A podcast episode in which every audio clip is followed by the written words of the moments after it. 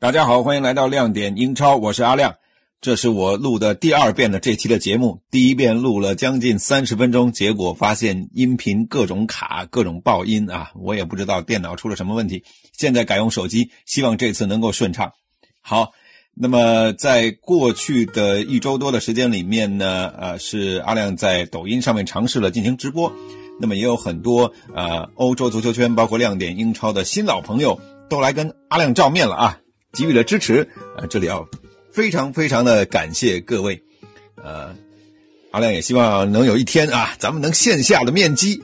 那么这里就做一波小广告吧，每周的一三五，现在时间改到了九点半以后，啊，九点半，这样大家会比较有空，应该，呃，大家可以在抖音上面搜索阿亮的微信号二幺八四五三二五三幺。二幺八四五三二五三幺，二幺八四五三二五三幺啊，要用病毒式的传播。搜索这个抖音号呢，然后呢，加入到直播间来和阿亮进行聊天。我们可以聊关于足球的话题，关于篮球的话题，关于运动的话题。另外呢，还有生活理想，还有诗和远方啊，咱们都要有。那好，说过了这呃前面的小广告之后呢，呃，接下来呢，还是来进入到这期节目的一个正题。那么此前，在咱们呃微信的呃不是这个抖音的直播当中呢，和大家聊到了很多啊，因为疫情的关系呢，现在全世界各国的足球联赛、体育联赛，甚至连奥运会啊都推迟了，都终止了。那么剩下的赛季的比赛呢，到底会以什么样的一种结果来呈现？现在也是众说纷纭啊，没有一个确定的呃结果。那么大家比较关心的，像英超联赛啊，也有一种说法呢，是希望在六月底能够把所有剩余的比赛打完，最终决出呃名正言顺的冠军以及各个名次的排位，啊，也方便在夏季推进转会市场，然后顺顺利的呃接上下个赛季。那愿望是美好的。呃，毕竟现在呢，国外的情况呢，确实是处在一个呃爆发的高峰阶段，所以至于这个时间会拖到什么时候，我觉得还是安全第一吧。这期的节目可以用一句话来概括，就是生死啊，绝对是高于足球。呃，说到这个，咱们就来说一说，在英国的足球历史当中呢，都有哪一些啊出现过哪一些呃另类的状况。来迫使单场的比赛中断，或者甚至是整个赛季多个赛季的中断。咱们今天就来聊聊这个。首先呢，咱们说一下，呃，比较近的，在二零一六年啊，曾经有一场比赛，呃，因为一个特殊的事件而中断。这个事件呢，还是特别出名的、特别令人震惊的一个事件啊。那是二零一六年最后一场比赛，呃，天空体育这个转播团队呢。在老特拉福德准备直播，呃，他们曼联跟这伯恩茅斯的比赛的时候呢，突然有了一个惊人的发现，啊，他们接到了报告称呢，呃，是当球迷开始慢慢进入曼联的老特拉福德球场的时候呢，在一个呃球场的公共厕所里面，发现了一个被遗弃在那里的背包。这可倒好啊，这个背包呢，呃。当时呢，被很多人开始描述啊，这不知道是谁的呀，对吧？怎么扔在这儿啊？哎呀，会不会是炸弹呀？这句话一说出来，就乱了啊，大家就慌了。所以当时天空体育的工作人员赶紧呢是进行了通报，然后呢，这个消息被公布出来之后，比赛立即取消啊。天空体育的工作人员以及球迷呢都被疏散了。但是呢，甚至还有几十名这个伯恩茅斯远道而来的球迷呢，独自在老特拉福德还在那边高喊：“你们的场地太大啦，你们的场地太大啦啊！”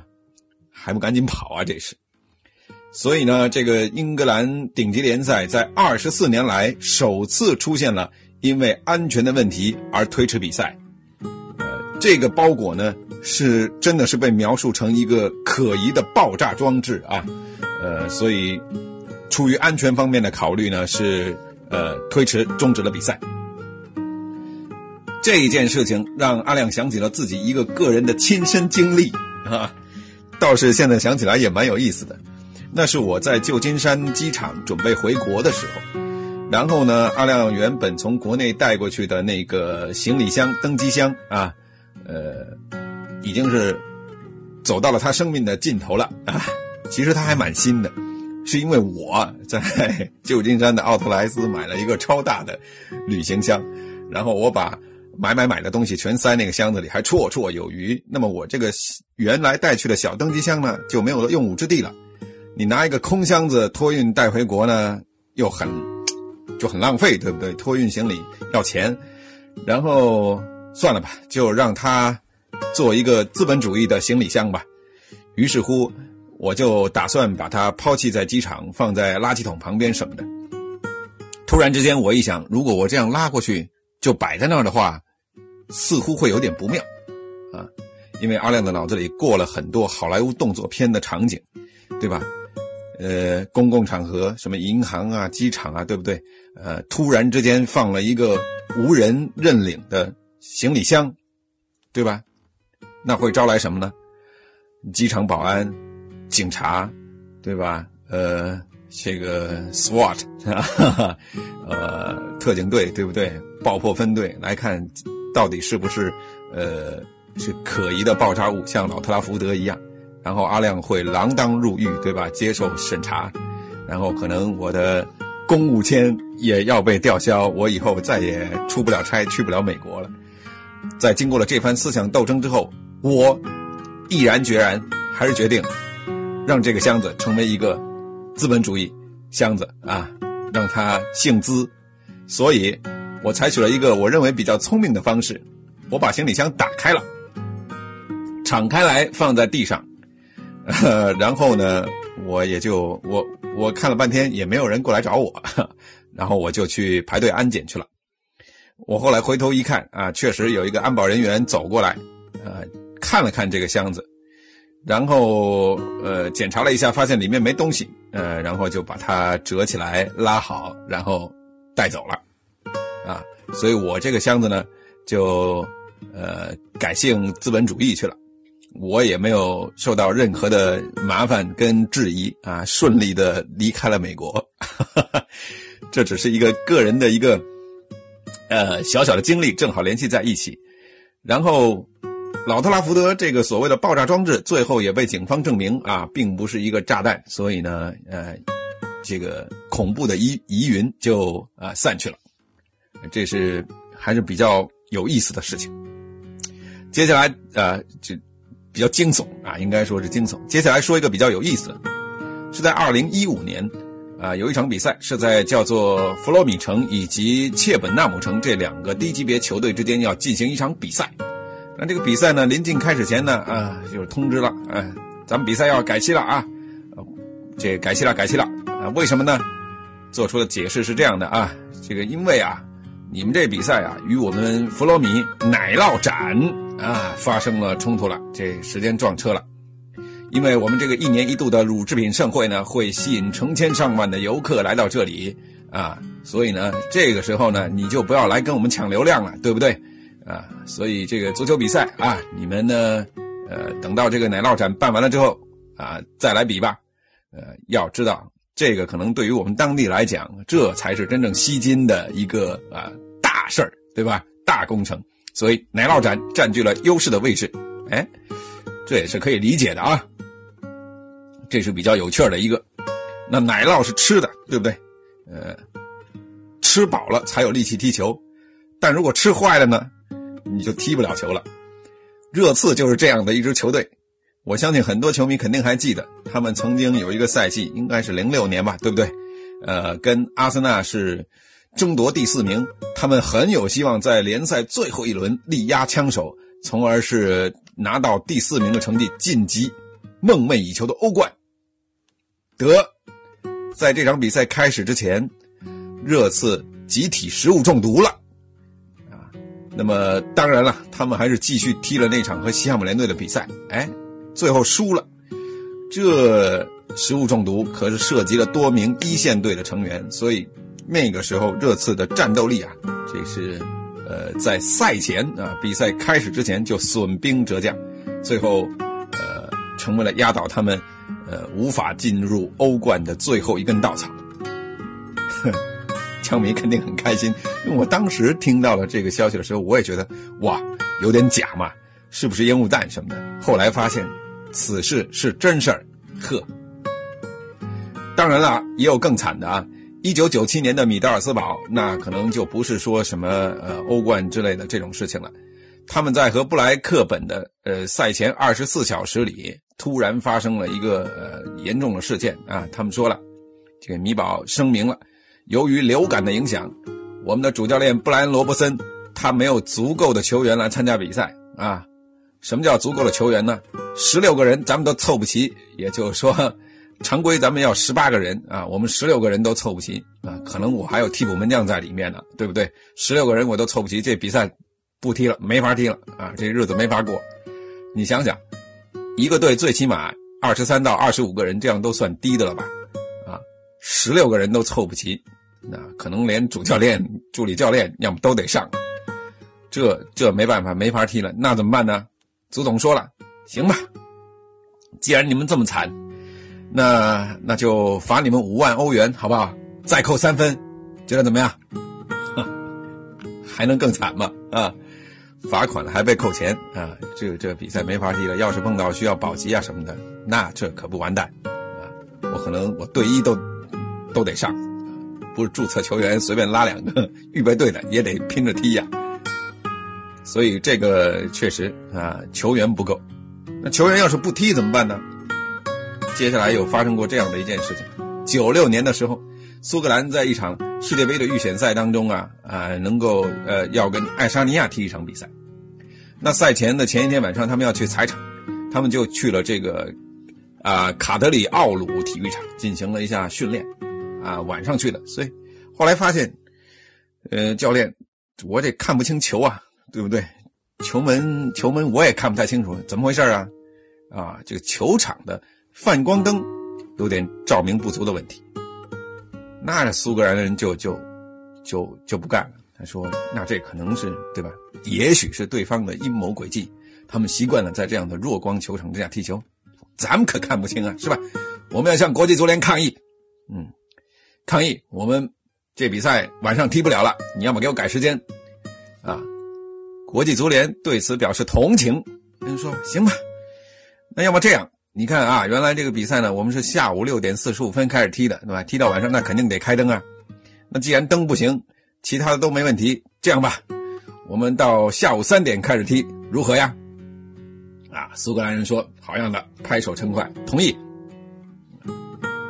一场比赛两个队踢，苏格兰队同意没用啊，对吧？爱沙尼亚，我是东道主，我是主场球队，我不干。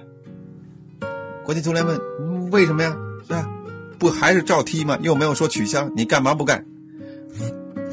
爱沙尼亚人说了啊，我这跟电视台签好合同了，对吧？钱已经花出去了，我们在六点四十五分钟踢，收视率最高啊！你给我改到下午三点，那天是不是工作日不知道啊？下午三点对吧？人来不了，电视开不了机，我这，对吧？不行，电视转播收入受损啊！你看现在英超也是这样，各大直播机构。没得播了，然后呢，这个硬着头皮啊，这场比赛就说那行吧，呃，那么下午三点吧啊，反正你损失就损失吧，下午三点好。爱沙尼亚人到了比赛开始之后啊，这抗议了，比赛进行仅仅三秒，裁判就宣布放弃比赛，比赛结束了啊，球迷球员抗议，呃，这这比赛没法踢了，结束结束吧啊。哎，倒是国际足联心大，他们倒没有裁定，呃，因为这样的情况呢罢赛，所以爱沙尼亚要零比三输球啊，而是决定这场比赛呢要在摩纳哥的路易二世体育场重新来进行。这场比赛呢最终还是如期的踢了，比赛的比分结果什么的啊，阿亮不清楚，但是呢有两个人他们的境遇不太一样，爱沙尼亚的门将马特普姆。在这场比赛当中呢，给德比郡的球探哎留下了深刻的印象。然后呢，他就从此迈入英超了啊，加入德比郡队了。最后，马特普姆先生呢，还曾经当过阿森纳替补门将的替补门将啊，第三门将。后来还退役了之后，直接就变成守门员教练去了，呃，变成阿森纳的守门员教练。现在不知道还在不在？呃，他是属于呃平步青云了啊，可以这么说吧。呃，苏格兰的中场呢，伊恩·弗格森呢就没有那么好运了啊。他呢在离开赛场之后跟球迷破口大骂，结果呢是被拍下来了，啊，造成了对个人形象以及苏格兰队的形象的损失。哎，所以这么看来的话，其实各个球队都有损失，对吧？如果下午三点进行罢赛，好，钱没得收了，对吧？然后还改到其他国家去了，又花了一笔钱，踢了比赛，反正也不知道踢成什么样啊。爱沙尼亚大家都知道。啊也没进世界杯，估计也输了，对不对？所以啊，这些都是一些比较非正常的，或者离奇的，或者甚至有点黑色幽默的这种呃比赛取消的方式。这跟咱们现在面临人生呃生命受到威胁而取消还真不一样，对不对？这是在大难之前啊，大难当前，所以比赛取消。那说到。全人类共同面对的灾难导致比赛取消，哎，那我们还能联想到什么呢？战争，对不对？因为战争的关系，一国的联赛取消，各国的联赛取消，多年的取消，还有奥运会这样全球的比赛取消，这在历史上都是有过的，对不对？那我们接下来啊，就来讲一讲英国政府。他是如何应对因为战争而导致足球啊面临取消、面临被消亡了这样的一个危险的境地的呢？啊，我们就要来说一下，这个是二战的时候了。足球并不是第一次因为全球危机陷入停滞，对不对？三九年到四五年期间啊，全世界第二次世界大战，那随着欧洲和世界上去其他的许多国家和地区都陷入战争啊，所以咱们这热爱的运动就停止了。以英国人最爱的之一的足球啊，也是停止了。不过我们看看啊，英国人并没有完全的放弃，他们怎么做的呢？时间呢，拨到一九三九年的九月三日，希特勒在入侵了波兰之后，英法两国就向德国宣战了。那么在两周半过后，英格也英足总就宣布啊，本赛季无效啊，无效，不打了，停了，打仗了啊。所以那一年的赛季，那个赛季仅仅打了三场比赛。那有一支球队啊，大家肯定都想不到啊，他们是在那个三场比赛当中取得了百分之百的胜绩，而排名甲级联赛，也就是当时的顶级联赛的榜首。啊，这支球队就是布莱克普啊，Blackpool，呃，这个查理亚当踢过的球队，对不对？布莱克普啊。如果说当时就决定啊，行了，踢了三轮了，那这个冠军就给布莱克普，嚯，那这个祖上积德，那那真的是积了老德了，这是啊。布莱克普排名第一，那么在他们身后的呢有谁呢？啊，谢菲联啊，有阿森纳，呃，还有利物浦。查尔顿呢，在顶级联赛里面那时候排名还高于曼联，嗯，那还有一支，还有两支现在的豪门球队呢。那压根儿就排不上号啊！热刺同志又是其中之一啊。另外呢，还有蓝月亮曼城，他俩呢都还在乙级联赛当中默默无闻。嗯，这是联赛大事。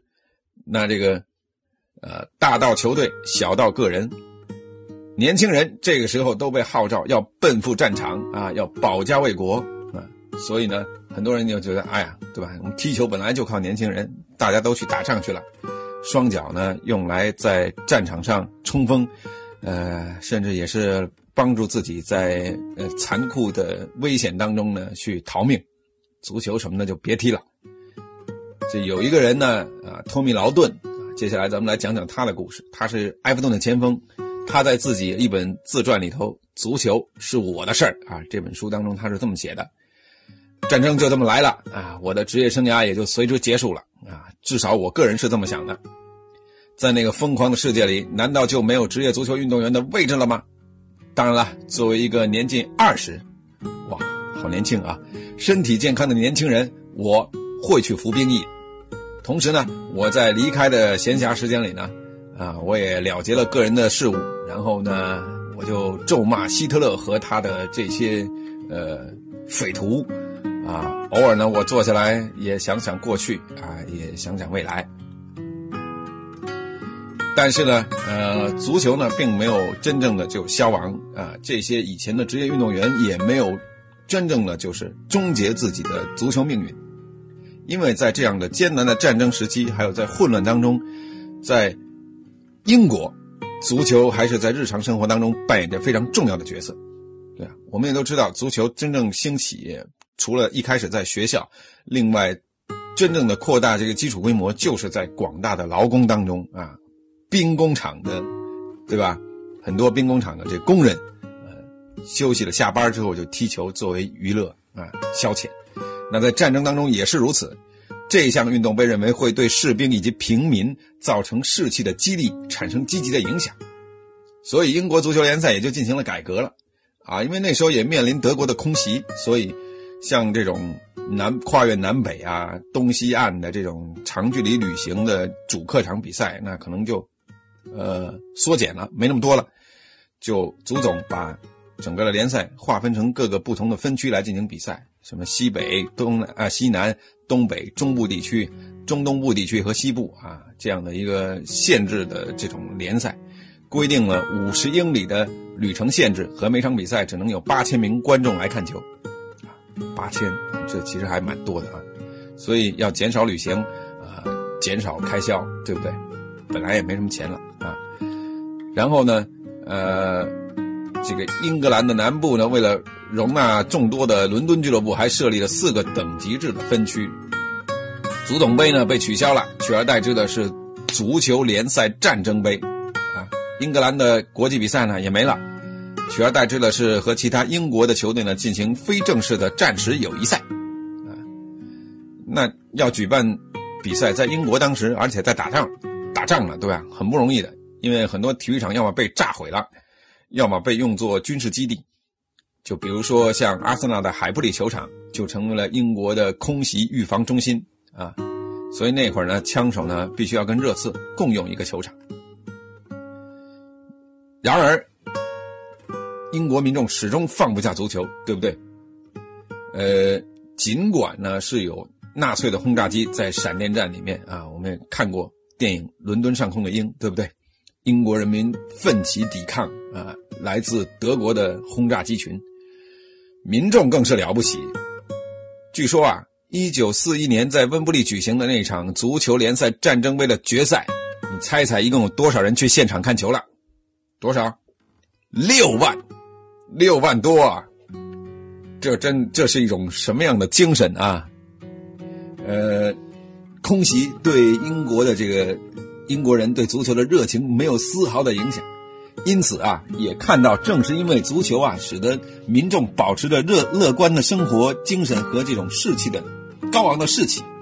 呃，首相温斯顿·丘吉尔就决定在周日解除英国的足球禁令，踢吧，看球吧，去呐喊吧，嗯，就像丘吉尔在呃这个诺曼诺曼底的呃不是诺曼底是这个敦刻尔克啊时候说的。如果要问我有想说的是什么啊，我的我的我的目的是什么？那只有一个，就是胜利，对吧？不惜一切代价的争取胜利啊，正就是这种精神。那这个足球运动员啊，也是为了胜利，对吧？球场上争夺胜利，战场上呢也是去拼杀。据战争记录的显示。呃，一九三九年到一九四五年期间，一共有七百八十四名足球运动员参加了战争，其中狼队贡献了九十一人，利物浦啊，红军利物浦有七十六人参军了，而有六十五名队员啊啊，这个战士来自于哈德斯菲尔德啊，呃，是去参军去了，所以啊，呃，这些人都是英雄，就跟咱们现在为了抗疫去支援。呃，湖北甚至国外的这些医务人员啊，包括咱们国内的各种各样的志愿者，对不对？对，都是英雄。那英雄去了之后，我的俱乐部 就有点举步维艰了。我的球员都去都去参军去了，那我谁来踢球呢？所以，英足总后来放弃了合同这个球员合同的规定，就说允许俱乐部在特定的比赛里面去引进客队的球员。哎。这也就意味着，参加战争的这些球员可能还留在国内，对不对？嗯嗯，留在英格兰本土啊，留在英国本土没有没有出征的，还能继续踢球的，他可以同时，呃，为不同的俱乐部效力。或者说他在各个军队当中的一个一个这个组队当中，他也可以呃为多支球队效力。前面我们提到了这个劳顿啊，劳顿先生，一九四零年初他加入英国军队啊，驻扎在伯肯黑德这个地方。然后呢，他这样就可以继续给埃弗顿踢球了啊。不过呢，他可不仅仅是给埃弗顿踢啊，他还为莱斯特城啊、什么格林洛克莫顿呐、切斯特城啊、奥尔德肖特啊，以及特朗米尔流浪者这些球队都效力过啊。他说：“哎，我还觉得蛮幸运的。”因为我留在这个国家服兵役呢，所以我每周都有比赛踢。哎，当然了，他觉得自己蛮幸运的。那有的人呢，就会觉得不公平。为什么呢？同样身体健康，我的男朋友、我的丈夫、我的儿子，甚至我对吧？我家里老人也行，男人们都去打仗去了，慷慨赴死去了，你却在这突踢球还能挣钱，呵。是吧？我们连面包都吃不上，啊，他们所以时不时对像劳顿先生这样的人呢，也是表现出敌意。那劳顿就解释了，我啊，这是这些大佬们决定让我留在英国为英国做我的战争工作，哎，所以呢，我这个是属于偶然的一种现象，我通过我自己踢球能够起到一点作用。什么呢？比如说，我参加了数百场为英格兰军队、英格兰啊军队、盟军以及各种部队的慈善比赛，对我是鼓舞士气啊，是吧？啊，而且我说的很清楚啊，不是我个人要求留在这里的，我也想上上战场，但是呢，就我有其他天赋啊，好钢用在刀刃上，对不对？呃，这个人尽其才啊，我用踢球的形式来支持战争，对吧？接下来说的一位呢，大家肯定知道啊，他就是伟大的传奇教练比尔·香克利。呃，他呢，呃，在很多球队啊，那战时他也在很多球队踢过球，包括像诺维奇啊、阿森纳、卢顿啊、斯特里等等等等，都踢过战时的比赛。四二年五月的时候呢，他还曾经在安菲尔德四比一战胜埃弗顿的比赛里面亮相过，为利物浦出场。嗯，还有一位杰基米尔。这是英格兰历史上最伟大的前锋之一了。他在1943年首次为纽卡斯尔亮相，啊，最终呢，他的喜鹊的职业生涯呢，一共打进了两百个进球，啊，非常的厉害。所以啊，在这个呃战争呢，确实会改变一个人的命运啊，改变一个俱乐部的命运，一个国家，甚至是对吧，整个人类文明的命运。所以现在看起来呢，还是用咱们这期节目当中提过的一句话，也提到了香克利。香克利说：“足球啊，这高于生死，对不对？”呃，但是现在看起来呢，生死永远不会高于足球。还是希望全世界，现在得希望全世界的疫情尽快的过去，我们也能找到恢复原来生活的办法，也能从足球比赛当中享受到快乐和激励。好吧。都聊了第二遍了，哈，感谢各位收听节目，也欢迎各位在一三五的晚上九点半，来到阿亮的抖音的直播间，我也会在微博当中呢发出预告帖啊，这个抖音号是二幺八四五三二五三幺二幺八四五三二五三幺二幺八四五三二五三幺，好，欢迎各位届时来跟阿亮直播聊天啊，感谢各位收听，让我们下期节目再见。